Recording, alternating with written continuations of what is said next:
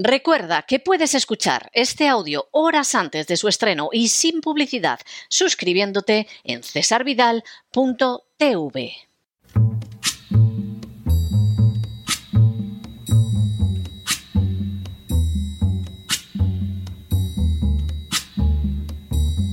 La voz con César Vidal, desde el exilio.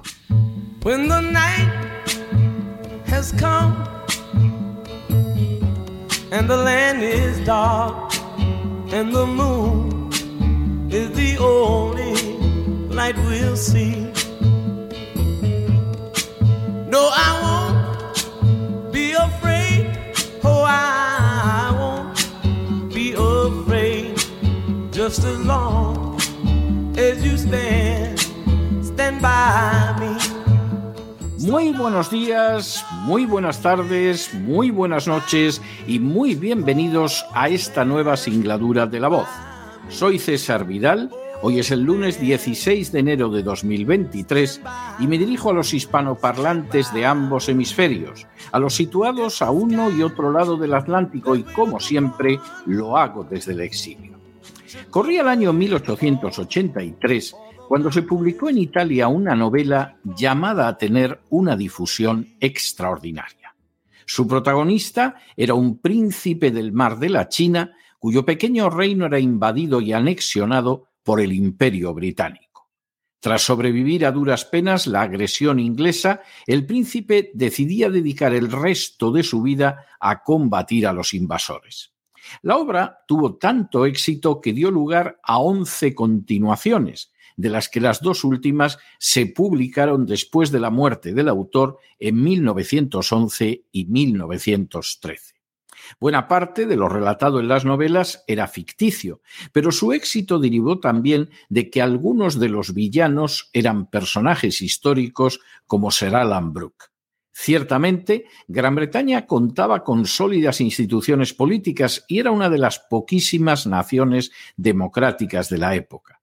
Pero su política imperial era la causa de la explotación y la miseria de centenares de millones de personas en todo el globo, comenzando por los habitantes de la India, cuyas industrias fueron totalmente aniquiladas para que pudieran verse sustituidas por las británicas. Relatar esa realidad no era tarea fácil, pero resultaba obligado, aunque fuera utilizando un instrumento como la novela de aventuras.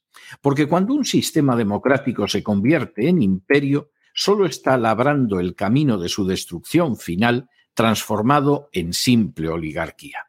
Por cierto, la novela en cuestión se titulaba Sandokan y su autor era Emilio Salgari.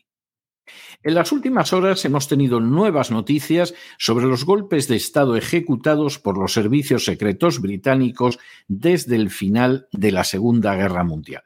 Sin ánimo de ser exhaustivos, los hechos son los siguientes. Primero, el año 2023 ha comenzado, entre otras circunstancias, con la desclasificación de documentos relacionados con las acciones de los servicios secretos británicos en el mundo. Desde 1945, según se desprende de esta documentación desclasificada, Gran Bretaña ha provocado más de 40 golpes de Estado. Segundo, en 1953 los británicos derribaron a Mohamed Mossadegh en Irán. Aunque la propaganda occidental insistía en que Mossadegh era comunista, la realidad es que solo fue un nacionalista moderado y conservador que lo único que pretendía era recuperar el control del petróleo iraní explotado por compañías británicas y americanas. Tercero, ese mismo año de 1953, los británicos enviaron una cañonera a la Guayana británica para derribar a Shedi Jagan, un gobernador democráticamente elegido que tenía la pretensión de gobernar sin estar sometido a los dictados de Gran Bretaña. Cuarto, en 1954, los británicos prepararon el terreno para derribar a Jacobo Arbenz en Guatemala. El derrocamiento final lo llevó a cabo la CIA, alegando una vez más que Arbenz era comunista. La realidad era que Arbenz solo deseaba recuperar el control sobre la producción agrícola guatemalteca, un paso muy arriesgado porque el director de la CIA era hermano del abogado de la compañía internacional que explotaba esa riqueza agraria. Quinto, el inicio de la década de los años 50 estuvo también marcado por los intentos británicos de asesinar al dirigente egipcio Gamal Abdel Nasser, que llegó al poder en 1952. Nasser era visto como un peligro para los intereses británicos en Oriente Medio, donde Gran Bretaña consideraba que era fundamental mantener dictaduras medievales y no tolerar la existencia de regímenes que pretendieran avanzar en la justicia social. En 1956, Gran Bretaña incluso invadió Egipto en alianza con Francia e Israel, aunque sin el respaldo de Estados Unidos. Sexto, en 1956 y 1957, Gran Bretaña planeó golpes de Estado contra el gobierno sirio que no concluyeron con éxito. Séptimo. También en la década de los años 50, los servicios secretos británicos, en colaboración con la CIA, intentaron provocar un levantamiento armado contra el presidente indonesio Sukarno, comenzando por las islas más periféricas. El golpe de Estado fracasó. Octavo. En 1965-66, el intento de derribar a Sukarno finalmente tuvo éxito mediante un golpe militar articulado por la CIA que utilizó al general Suharto. Los documentos desclasificados revelan que Gran Bretaña respaldó, apoyó e intervino en las matanzas que siguieron al triunfo del general Suharto, en el que se dio muerte a centenares de miles de personas. Suharto regiría de manera brutal Indonesia durante tres décadas. Noveno. En 1961, los servicios británicos, junto con la CIA y los servicios secretos belgas, colaboraron en el golpe que derribó a Patrice Lumumba, el primer presidente elegido democráticamente en el Congo. Una vez más, la campaña para allanar el camino al golpe afirmó que Lumumba era comunista. La realidad es que solo era un nacionalista congoleño que pretendía, por ejemplo, que Bélgica, la antigua potencia colonial, no siguiera controlando la policía, las Fuerzas Armadas y la economía del Congo. Décimo. Los servicios secretos británicos también contribuyeron al derrocamiento del presidente brasileño João Goulart, que había iniciado un programa de reforma agraria y había extendido el voto a la población analfabeta. Un décimo. En esas mismas fechas, Gran Bretaña se aseguró de que Shedi Jagan, que había sido derribado diez años antes, no pudiera ser elegido de nuevo. Bastó con lograr que políticos corruptos de la Guayana británica realizaran una reforma constitucional que impidiera la elección de Jagan. Duodécimo. En 1964, los agentes británicos ayudaron al príncipe Faisal de Arabia Saudí a derrocar a su hermano Saud y a colocarse en el trono. Décimo tercero. En 1965, los británicos apoyaron el golpe contra el emir de Sharjah bin Sultan al-Qasimi en favor de Khalid bin Mohammed al-Qasimi. Décimo cuarto. En 1966, los británicos dieron otro golpe de Estado en Abu Dhabi para reemplazar a su emir por su hermano Said bin Sultan al-Nahyan, padre del actual presidente de los Emiratos Árabes Unidos. Décimo quinto. En 1970, los británicos dieron otro nuevo golpe de Estado, esta vez en Omán, colocando en el poder al sultán Qaboos, que gobernó hasta su muerte en el año 2020. Décimo sexto. También en 1970, los servicios británicos planearon un golpe para derribar al presidente libio Muammar al-Gaddafi. Una década más tarde, Gran Bretaña ofreció sus bases a Estados Unidos para que pudiera bombardear Trípoli, la capital de Libia. El bombardeo mató a 60 civiles, incluida una hija de Gaddafi. Décimo séptimo. En 1996, los británicos intentaron asesinar a Gaddafi una vez más recurriendo a la acción de terroristas islámicos. La operación se saldó con la muerte de varias personas, pero no consiguió matar al presidente libio. Décimo octavo. Finalmente, en el año 2011, Gran Bretaña volvió a utilizar a terroristas islámicos para provocar revueltas violentas en Libia que sirvieron de excusa para invadir el país y que concluyeron con el derrocamiento de Gaddafi. Desde entonces, Libia, que era un país extraordinariamente próspero y con un altísimo grado de desarrollo, se convirtió en el caos y sigue siendo saqueado por compañías multinacionales. Décimo noveno. En 1969, Gran Bretaña planeó un golpe contra el presidente de Uganda, Milton Obote, que se oponía a la explotación de las riquezas nacionales por extranjeros y al régimen de apartheid en Sudáfrica. Vigésimo. En 1971, Gran Bretaña ayudó a Idi Amin a derribar a Obote y a convertirse en presidente de Uganda. Vigésimo primero. Durante la década de los años 70, los británicos intentaron asesinar al presidente ugandés Idi Amin, que había llegado al poder con su ayuda. Amin finalmente fue derribado, pero acabó sus días en el exilio en Arabia Saudí. Vigésimo segundo. En 1973, Gran Bretaña respaldó el golpe de Estado de Pinochet en Chile. El general golpista devolvería el favor colaborando con Gran Bretaña en la Guerra de las Malvinas contra Argentina. Vigésimo tercero. Gran Bretaña no se limitó a participar en golpes en África, Asia e Hispanoamérica, sino que en el año 1976 preparó un golpe de Estado en la misma Europa y concretamente en Italia. El golpe habría tenido lugar si el Partido Comunista Italiano finalmente hubiera entrado en el gobierno. Vigésimo cuarto.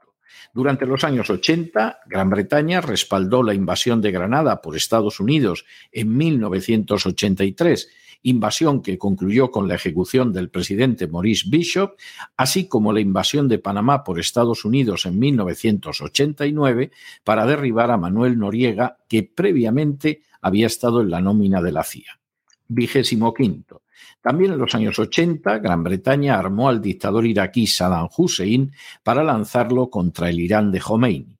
Saddam Hussein fue un aliado privilegiado de Gran Bretaña y de Estados Unidos hasta que decidió desarrollar una política independiente. Vigésimo sexto. En 1992 y 1993, Gran Bretaña estuvo implicada en dos golpes de Estado en Azerbaiyán, un antiguo territorio ruso, para así imponer los intereses petroleros de la British Petroleum. Los datos sobre estos golpes de Estado fueron censurados en los medios. Vigésimo séptimo. Igualmente, Gran Bretaña intentó derribar en varias ocasiones al presidente sirio Bashar al-Assad, como en otros casos, utilizó para alcanzar esa meta a terroristas islámicos. Vigésimo octavo. También en repetidas ocasiones, Gran Bretaña articuló planes para asesinar al presidente serbio Slobodan Milosevic. Los planes fracasaron, pero de manera bien significativa, Gran Bretaña fue parte importante en la aniquilación de Yugoslavia, en la creación de una república musulmana en suelo europeo y en el bombardeo despiadado de poblaciones civiles, todo ello bajo la cobertura de una acción humanitaria. Por estos actos, los políticos europeos no fueron jamás llevados ante la justicia internacional. Sí lo fue Milosevic, aunque fue declarado inocente de manera póstuma. Vigésimo noveno aunque se ha utilizado poderosamente la propaganda para justificar las guerras y los golpes de Estado como un paso hacia la democracia, la realidad es que en ningún caso se ha producido un avance democrático y, sobre todo, las causas de las descaradas violaciones del derecho internacional han sido siempre económicas. Trigésimo.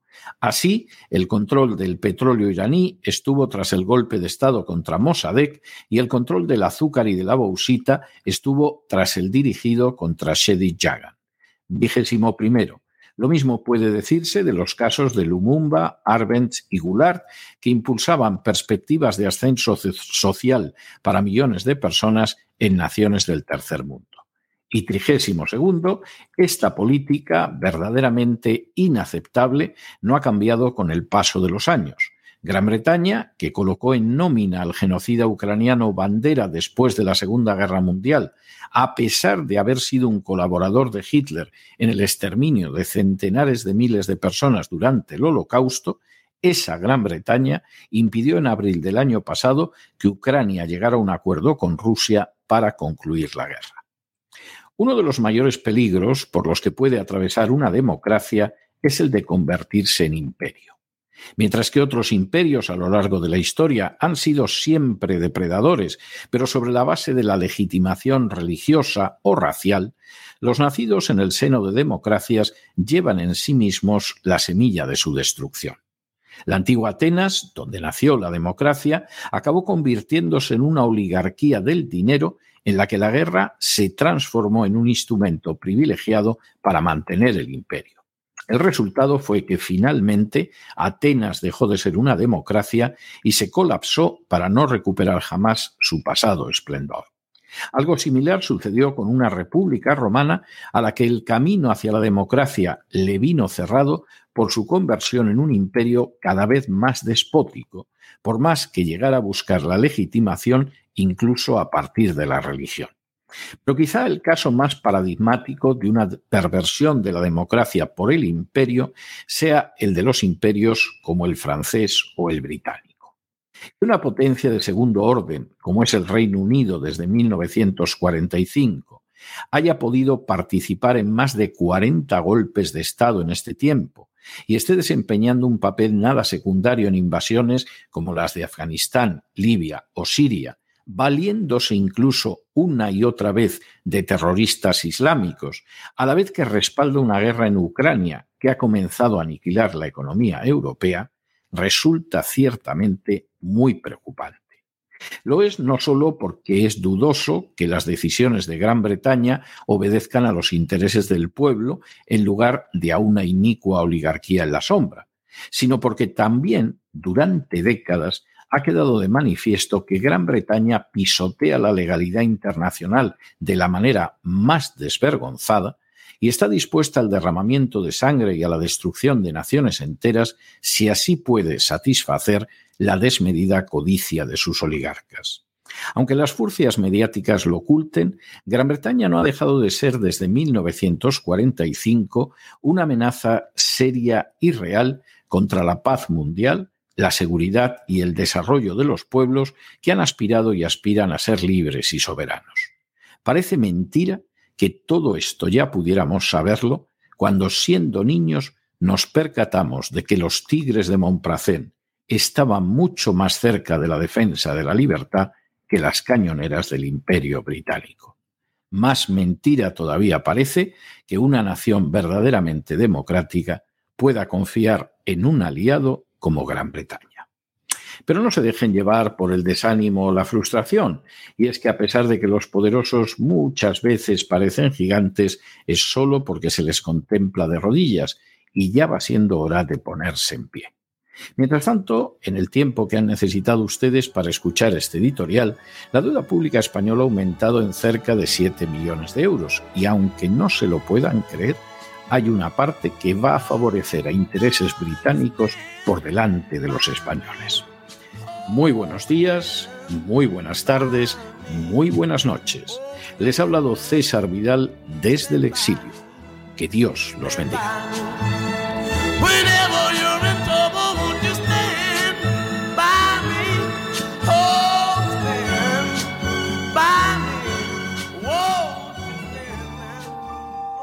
Esta sección está patrocinada por crowdfunding con el siguiente mensaje. Nuestro Señor Jesucristo, el único Dios verdadero, es misericordioso y nuestro Salvador.